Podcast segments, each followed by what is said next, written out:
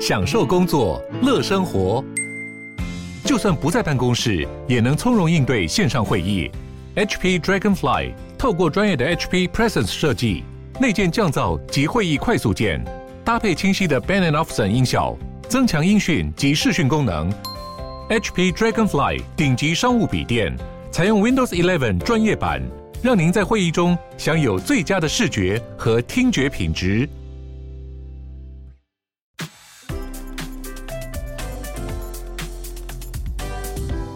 光临鲨鱼，带你关注那些有流量却没声量的有趣资讯。用十分钟的零碎时间，一起跟上这个永远跟不上的世界。法国一位前政治人物在召集大家一起推翻法国政府，结果因为他攻击打疫苗中心的计划，而被法国政府以恐怖主义的罪名起诉。不过，就算没有这件事，这个人也早就已经在四月的时候，因为在幕后主使绑架一个八岁的小女孩，把她从奶奶身边骗过来而被起诉。这个绑架事件是用女孩妈妈的名义来骗她，但是女孩妈妈其实已经被剥夺监护权。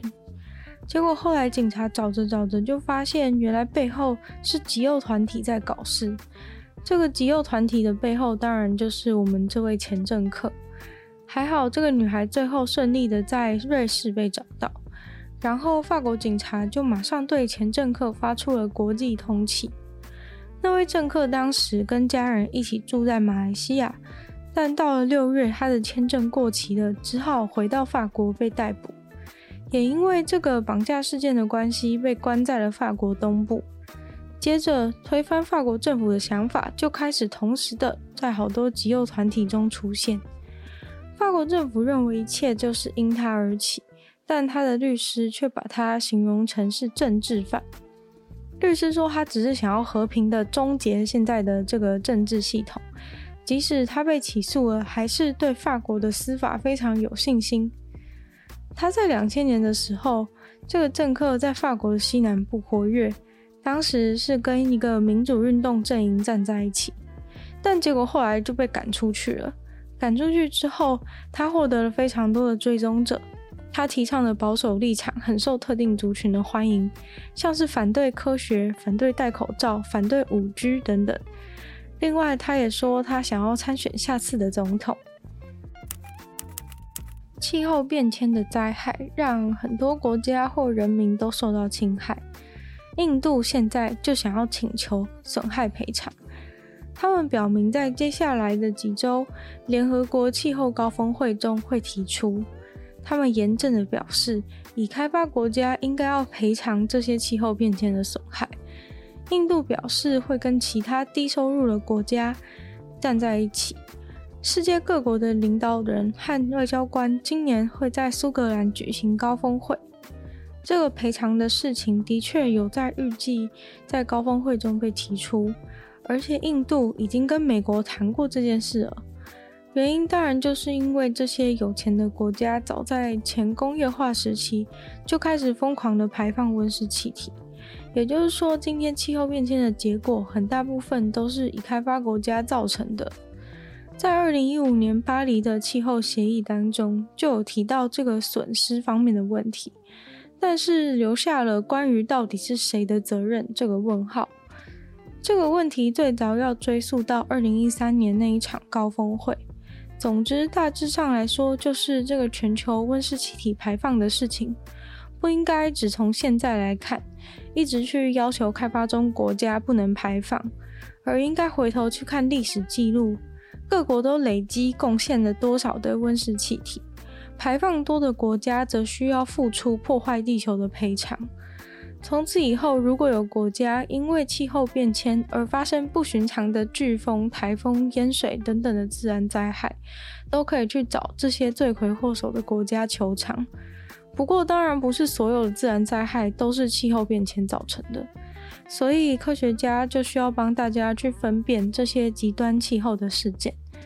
印度如今是世界上第三大温室气体排放国。他们虽然在怪罪过去排放温室气体的已开发国家，但是掐指一算，他们现在的历史累积排放量也已经挤进去世界前十了。所以他再叫下去，自己也是要帮忙赔钱的。不过他们却大声地说，要赔的话，他们大概也只需要赔个四趴。他们还是想要捍卫自己被赔偿的权利，就是看准了获得的赔偿应该能够比花费的赔偿还要多。更令其他国家觉得尴尬的是，印度是排放量前十里面唯一没有设定目标排放零的时间，就连霸道的中国都设定了到二零六零年。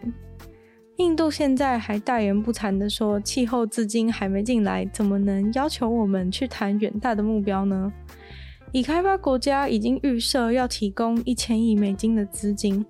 来支援开发中国家因应全球暖化进行的一些改革。海底的世界是很多潜水的人所向往的天堂。在海底，除了可以看到漂亮的珊瑚礁以外，竟然还可以找到传奇宝剑。在以色列北部的海边，一位潜水爱好者就找到了一根非常古老的宝剑。潜水的人已经把这个宝剑交给以色列的文物管理单位了。潜水的时候，刚好遇到了比较大的海水波动，导致海底的沙子大幅度的移动了位置，结果就让这把宝剑显露出来。虽然宝剑整只都被一些贝类之类的海洋生物附着，但还是能够明显的看出一支宝剑的形状。剑的刀身大概有一公尺长，剑柄的部分也有三十公分长。这把剑虽然附着了非常多的生物，但完全是处在保持完美的状态。那是一支漂亮而且稀有的圣殿骑士团的剑，似乎是用钢做的。潜水的爱好者因为怕其他人把剑给拿走，于是就决定先把剑捡起来，然后带去交给相关单位。现在已经顺利的被转交到国家宝藏的部门。剑清理干净，研究告一段落之后，文物机构表示一定会把它展出来给大家看。文物机构的主管跟大家解释，找到剑的地方，因为有一些天然的凹形岸边，所以在暴风雨的时候，常常会有船到这边来稍作停靠。所以老实说，历史上在这边来来去去的船是蛮多的。这把剑也不是第一个在这里发现的文物。过去就曾经在这边发现到丰富的考古资源。经过初步的研究以后，发现这把剑大概在四千年前就已经被使用过，而到九百年前都还有人在使用。也就是说，它是一把寿命很长、很坚固的剑。随着把潜水当兴趣的人越来越多，他们也渐渐收集到了越来越多的文物。总是在各种日剧、动漫会出现，或者是自己去旅游的时候也坐过的东京铁路山手线，因为涩谷站要进行月台扩建工程的关系，竟然不可思议的要停驶五十二个小时。